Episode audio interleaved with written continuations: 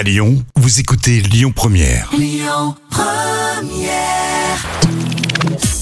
Le livre coup de cœur de la semaine.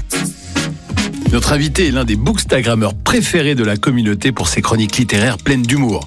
Stimulé par le soutien de ses 16 000 abonnés sur Instagram, at la bibliothèque de Juju, il publie son premier roman en 2019, Grandir un peu.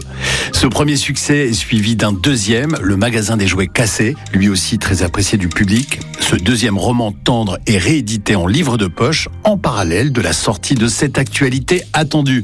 Ce troisième roman publié aux éditions Charleston s'intitule La chanteuse de bal. Bonjour Julien Rampin. Bonjour. Quel a été le déclic pour passer de la chronique littéraire à l'écriture de romans? Alors le déclic, ça a été euh, les autres, hein, parce qu'en fait, euh, j'écrivais des chroniques par passion, j'adore la lecture, et je me suis mis sur Instagram.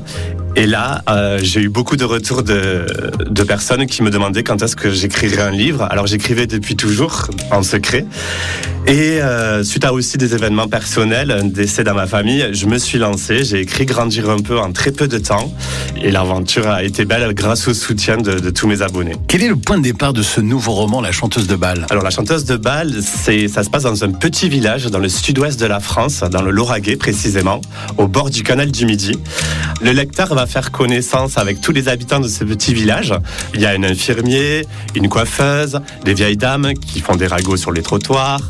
On va les suivre quelque temps et va débarquer dans ce petit village perdu une personne haute en couleur, Gloria, sur ses talons aiguilles, et elle va venir bouleverser tout ça et bouleverser des secrets qui remontent à plus de 40 ans en arrière. Julien Rampin, depuis votre premier roman, vous avez ce talent de proposer des personnages attachants et inoubliables. Comment travaillez-vous leur trait de caractère Est-ce que votre inspiration se nourrit-elle de vécu? Peut-être pas de vécu, mais j'observe beaucoup les autres. Donc mes personnages, ça peut être, oui, un petit peu de ma famille, mais il faut pas dire qui. Ou ça peut être les gens que je rencontre euh, au quotidien. J'observe beaucoup, j'adore être en terrasse de café. Et des fois, l'idée d'un roman, elle vient, elle vient comme ça, juste en observant les autres. Alors forcément, euh, j'ai envie de vous demander, existe-t-il des chroniques littéraires sur Instagram qui évoquent vos romans?